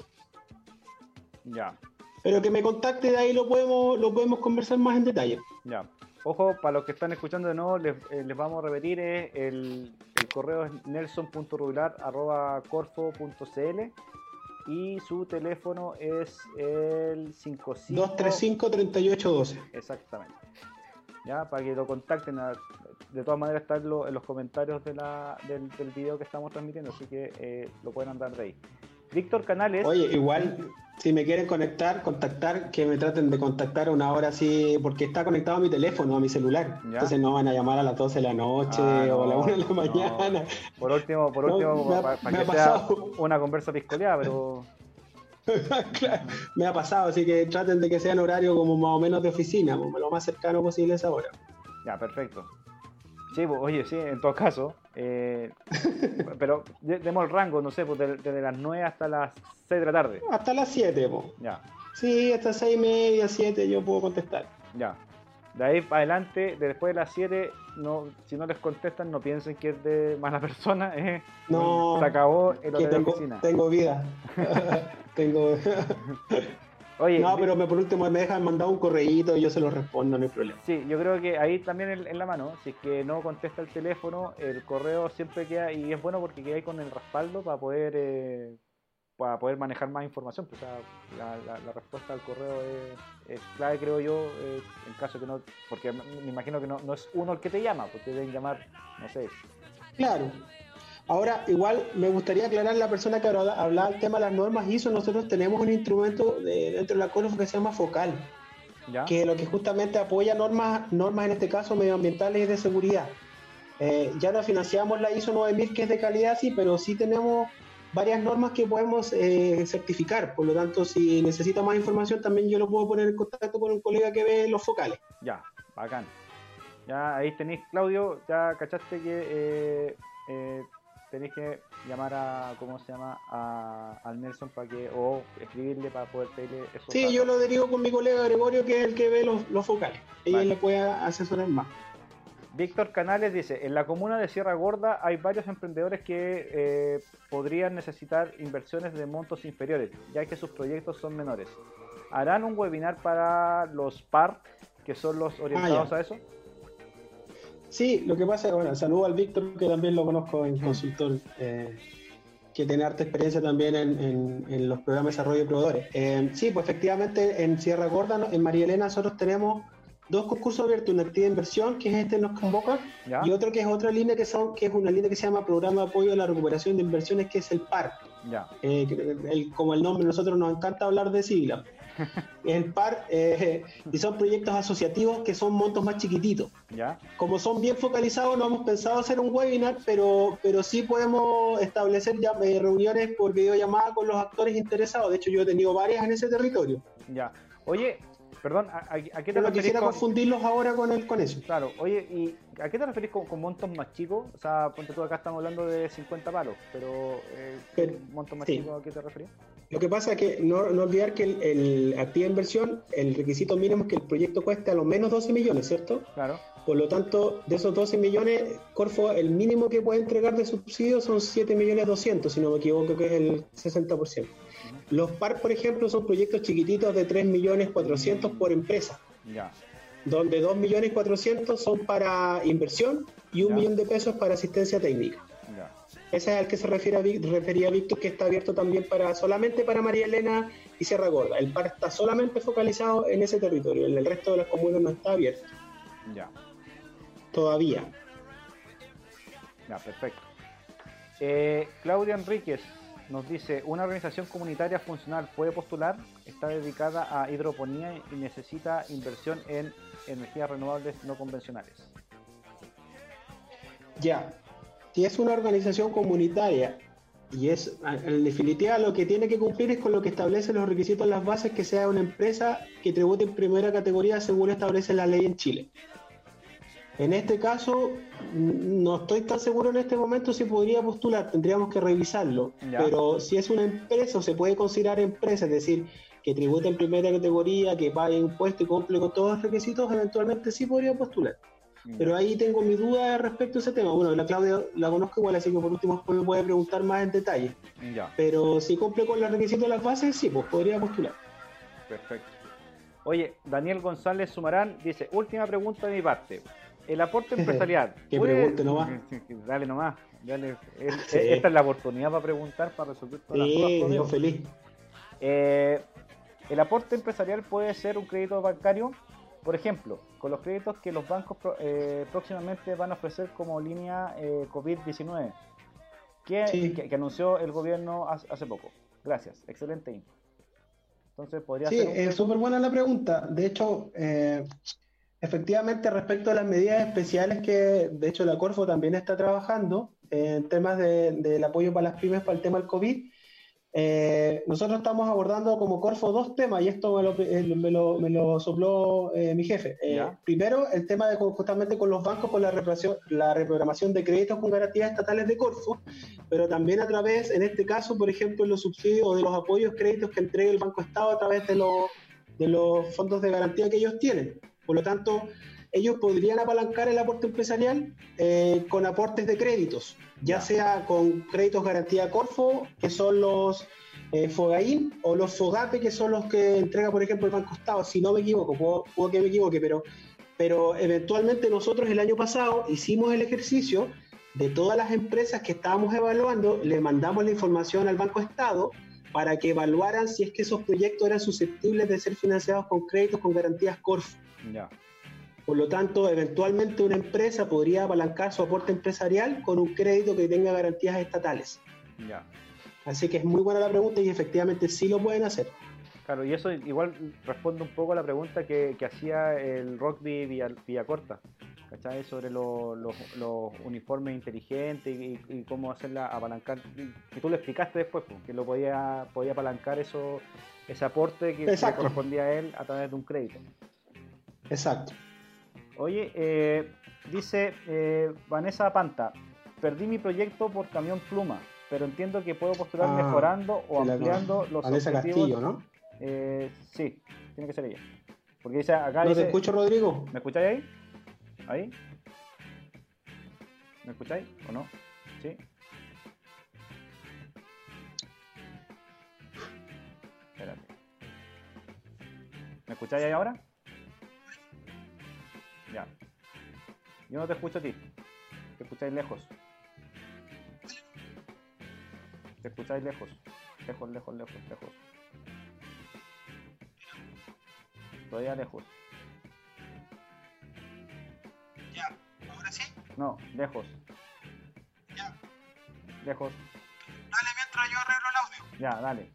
Eh, Vanessa dice, perdí mi proyecto por camión pluma pero entiendo que puedo postular mejorando o ampliando los objetivos con otra maquinaria. Sí, ¿me escuchas muy lejos? ¿Me alcanzas a escuchar? No, te escucho súper lejos. Déjame conectar mi Bluetooth de nuevo, porque se me desconectó el Bluetooth. Ya.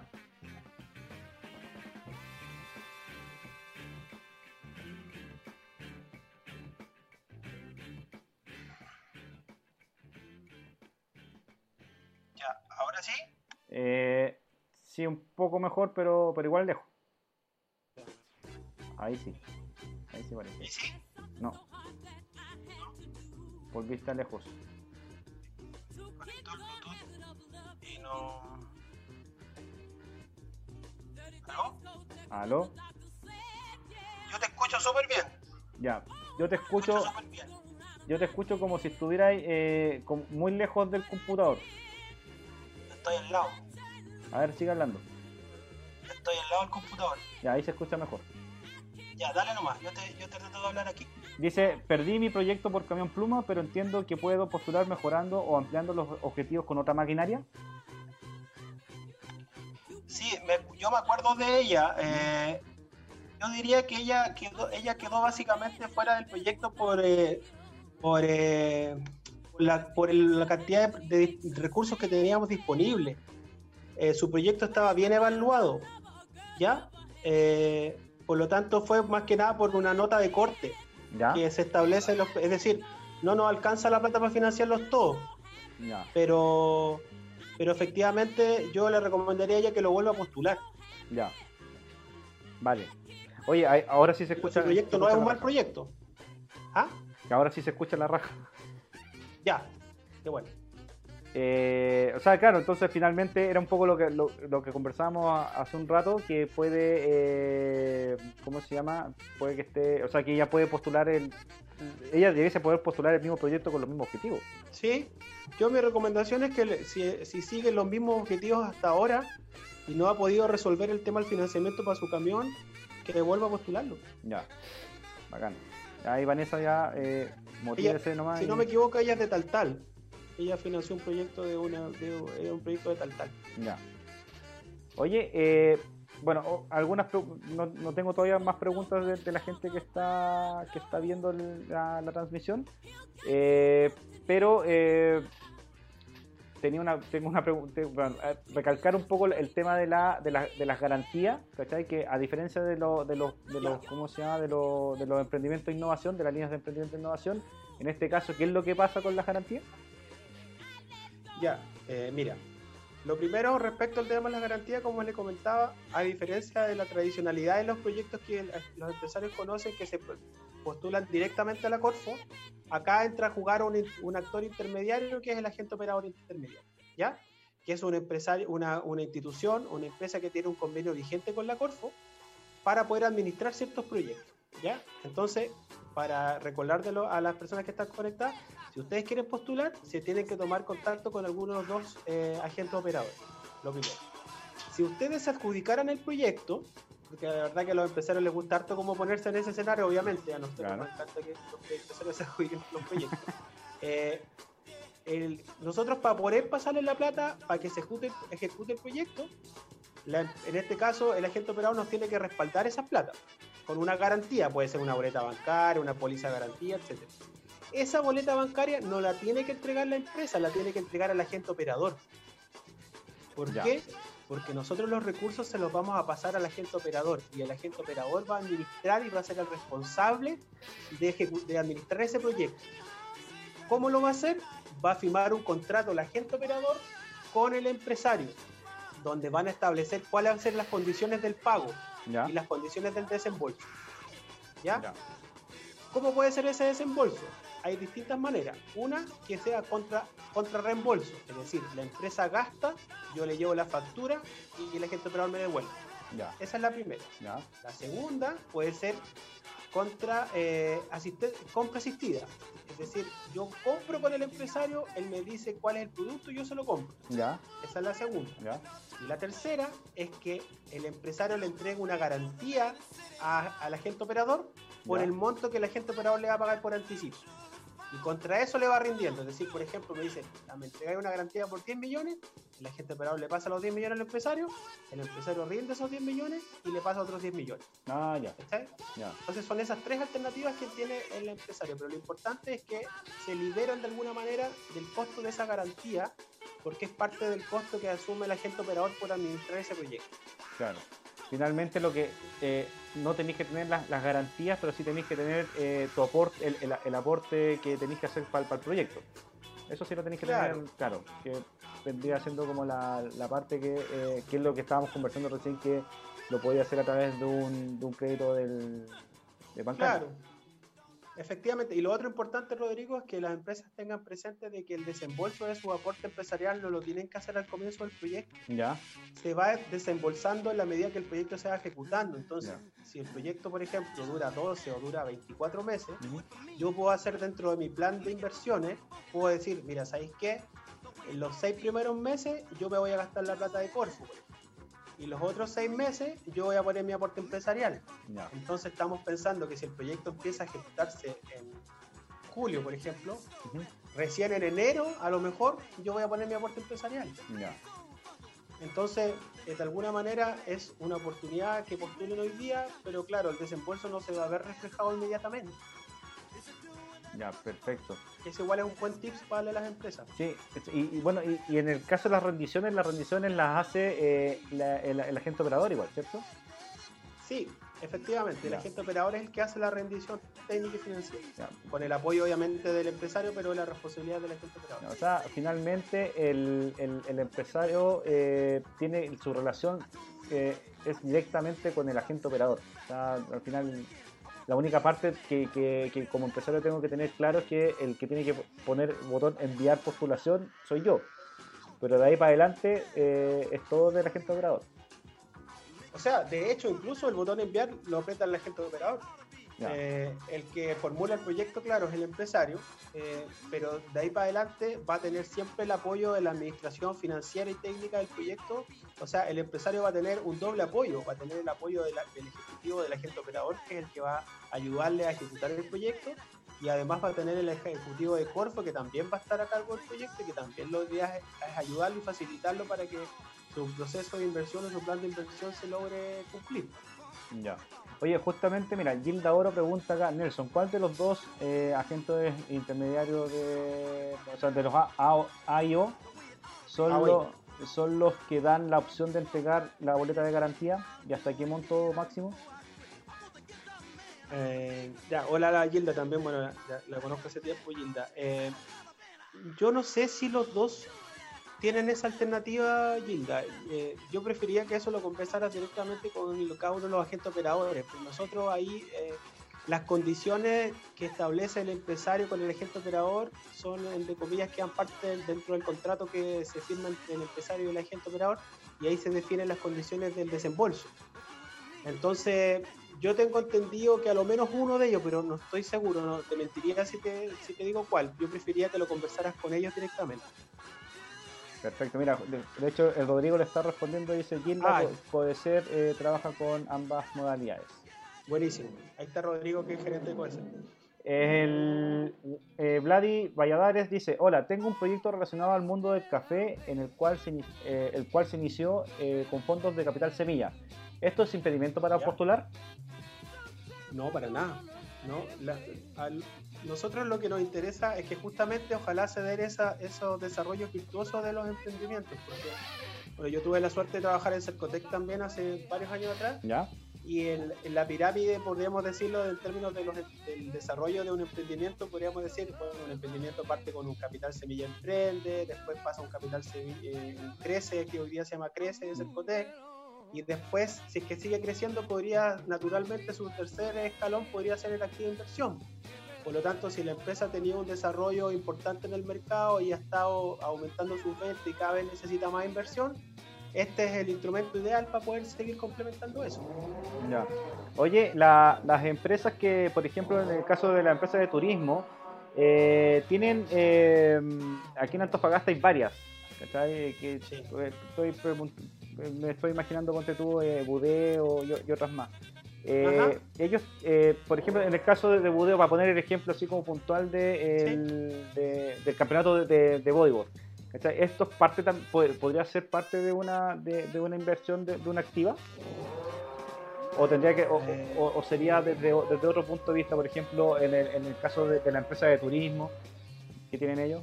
Es que Sí, yo miraría más, a Rodrigo, el proyecto de la inversión en términos más eh, más general en términos de no mirarlo por el tipo de venta, sino por la inversión que necesita. Ya, perfecto. Por ejemplo, si es una empresa de turismo asociada, por ejemplo, no sé, a, un tour operador, a lo mejor necesita equipamiento para llevar a sus turistas, no sé, por ejemplo, yo conozco a un, a un empresario que que, tiene tour hacia, hacia Yuyayaco, por ejemplo. ¿Ya? Entonces él, lleva turistas, hace, acampa con ellos. Entonces, imagínate que él necesita más carpa, más equipamiento de montaña, o a lo mejor necesita equipamiento de radio para poder estar conectado, no sé, radios satelitales. Todo aquel equipamiento que necesite él para que su negocio que actualmente tiene pueda crecer en términos de más participación de mercado o llegar a otros clientes o prestar un nuevo producto o servicio, etc.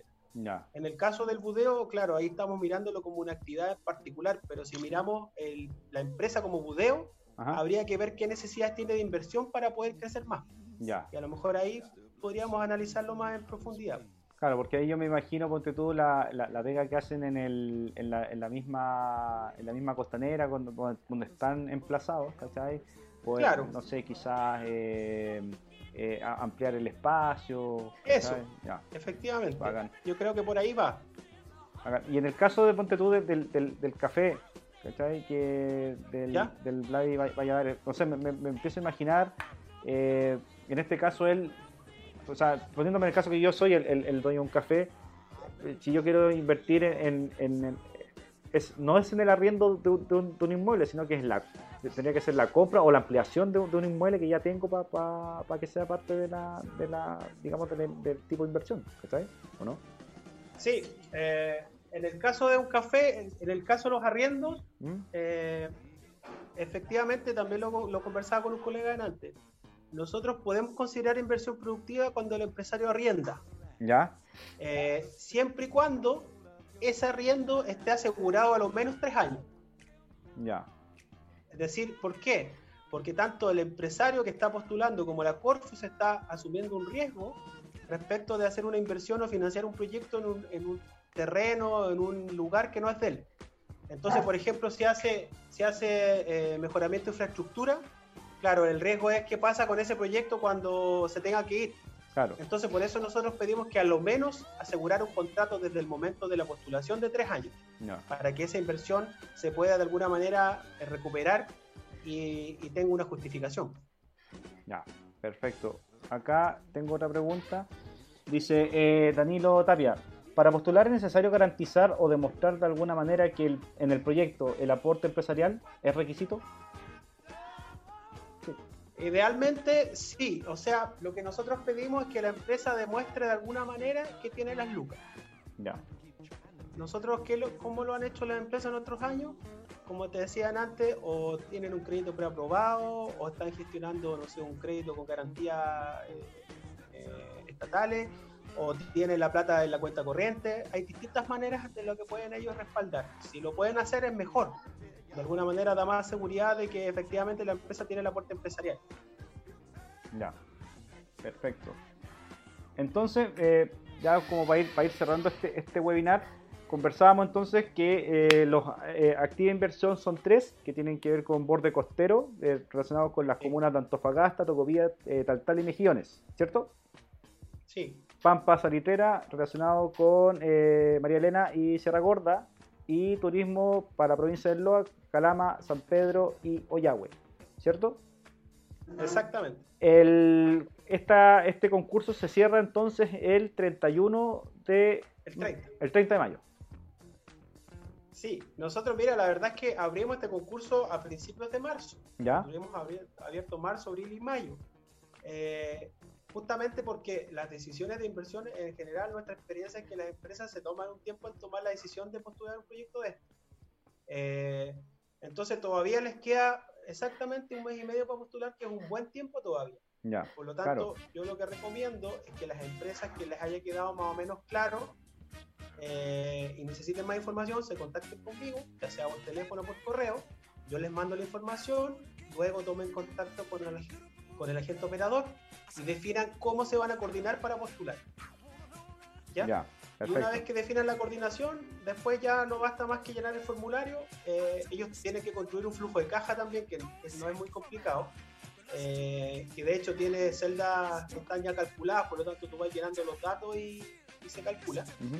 Y llenar un, set de preguntas que son en línea, que en este caso la gente operador entiendo yo que se las pasan un Word.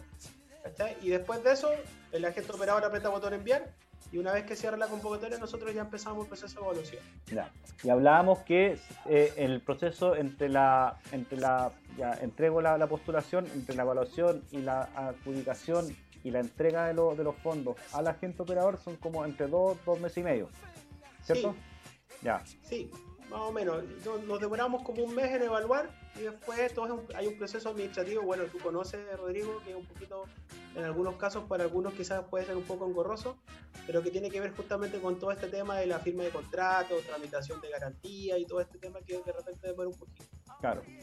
Oye, eh, ¿Hay alguna, en, algún, en algún caso, por ejemplo, que por estas, por las contingencias que hay con el, tema sanitario y por las contingencias sociales, puede ser que los, tiempos de demora, de, o sea, no demora, de, evaluación, ¿cachai? Entre la evaluación y la, y la, adjudicación de los fondos esté antes de tiempo, antes de esos dos meses y medio? O sea, nosotros somos tres ejecutivos por subdirección, pues tratamos de hacer obviamente el proceso lo más rápido posible. Eh, pero yo estimaría que debiéramos andar por esos tiempos. Si podemos demorarnos menos, genial. Pero eh, yo creo que vamos a andar, la adjudicación yo creo que ahí podía andar eh, a fines de mayo, junio, principios de julio probablemente. Eh, obviamente en la medida que vayan tramitándose las garantías y todo eso, nosotros vamos liberando los recursos. Ya, bacán. Oye, mira, acá hay una pregunta re buena que, hace el eh, eh, JC García y que tiene, que tiene mucho que ver, por ejemplo, en el caso de, las líneas de financiamiento de emprendimiento e innovación, hay un pitch, ¿cachai? O video presentación, en este caso. En el caso de, de, lo, de actividades de inversión, ¿también va a haber pitch? ¿Va a haber video presentación? Mira, nosotros en los activos de inversión también hacemos las jornadas de demo o de pitch. ¿Ya? De hecho, el año pasado las hicimos también y de verdad que nos ayuda mucho para aclarar sobre todo el plan de inversión. Sí. Que es una recomendación para las empresas que postulen. Su plan de inversiones tiene que ser súper clarito en términos de describir bien lo que quieren, lo que necesitan como inversión.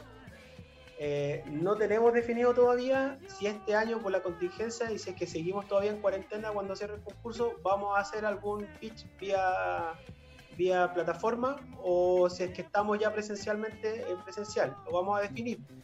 No, es, no está dentro de las bases hacerlo, pero nosotros siempre optamos por hacerlo porque nos da más eh, insumos para poder tomar una buena decisión. Por lo tanto, vamos ahí a evaluar dependiendo de si es que lo podemos hacer o no, pues si están las condiciones para hacerlo. Ya, bacán. Oye, eh, el, tú hablabas hace un rato que habían, habían líneas de financiamiento para eh, temas de financiamiento de inversión para, empresas que tuvieran que ver con la minería. Y en base a eso, el Oscar Oliden eh, pregunta, ¿cuáles son las herramientas COFO que financian empresas eh, relacionadas con minería que estén abiertos ahora? ¿Hay alguna? A ver, yo yo no sé, yo no, no, no me recuerdo mucho en el, en Innova Regiones si, si estaba orientado también a empresas del sector eh, me parece que sí. Es multisectorial el, el Innova Regiones. Sí, bueno, ese cierra mañana. Eh, en, la, en, la, línea nuestra, en, el, en la subdirección nuestra, que es como te decía, el área de fomento empresarial, no hoy día, eh, a través de otros, indirectamente, por ejemplo, lo que te decía, no sé, pues una empresa que se quiere certificar en temas de calidad con lo focal podría ser independiente de qué sector sea. Eh, los otros son proyectos asociativos, pero individualmente, así como de apoyo directo a la empresa, hoy día no tenemos abierto un concurso, como lo que yo te explicaba por la focalización que hicimos ahora en esta convocatoria. Vale. Oye, ahí el Rodrigo, eh, Rodrigo Castro eh, mandó sus datos de, de contacto, su celular y su, y su correo la Carolina Soto andaba buscando tus datos de contacto y los dimos tan más arriba y aquí me dice que ya los encontró, así que eh, estamos bien por ahí. Oye, ¿alguna, alguna cosa más que, eh, que queráis decirle a, la gente relacionada con estos tres, estas tres líneas de financiamiento relacionadas con la activa inversión? Sí, mira, a mí me gustaría comentar dos cosas, Rodrigo, antes de ir cerrando. El primero, nosotros cuando cierran los concursos, hacemos un proceso de evaluación de análisis de admisibilidad técnica y legal. ¿ya? Es decir, nosotros verificamos si los proyectos que postulan cumplen con las bases del concurso. Las bases del concurso están en la página Fomento Antofagasta como archivo descargable. Yo también se los puedo mandar. Y nosotros vamos a verificar principalmente lo que yo te decía antes si es que el proyecto, por ejemplo, o la empresa que postula efectivamente es una persona jurídica que tiene iniciación de actividad en primera categoría. En el caso de ser empresa de base indígena, si efectivamente tiene algún certificado que emite la, CONADI para determinar de que el dueño de esa empresa, o a lo menos más del 50% de los socios de esa empresa, eh, son eh, o tienen un certificado que lo reconozca la CONADI.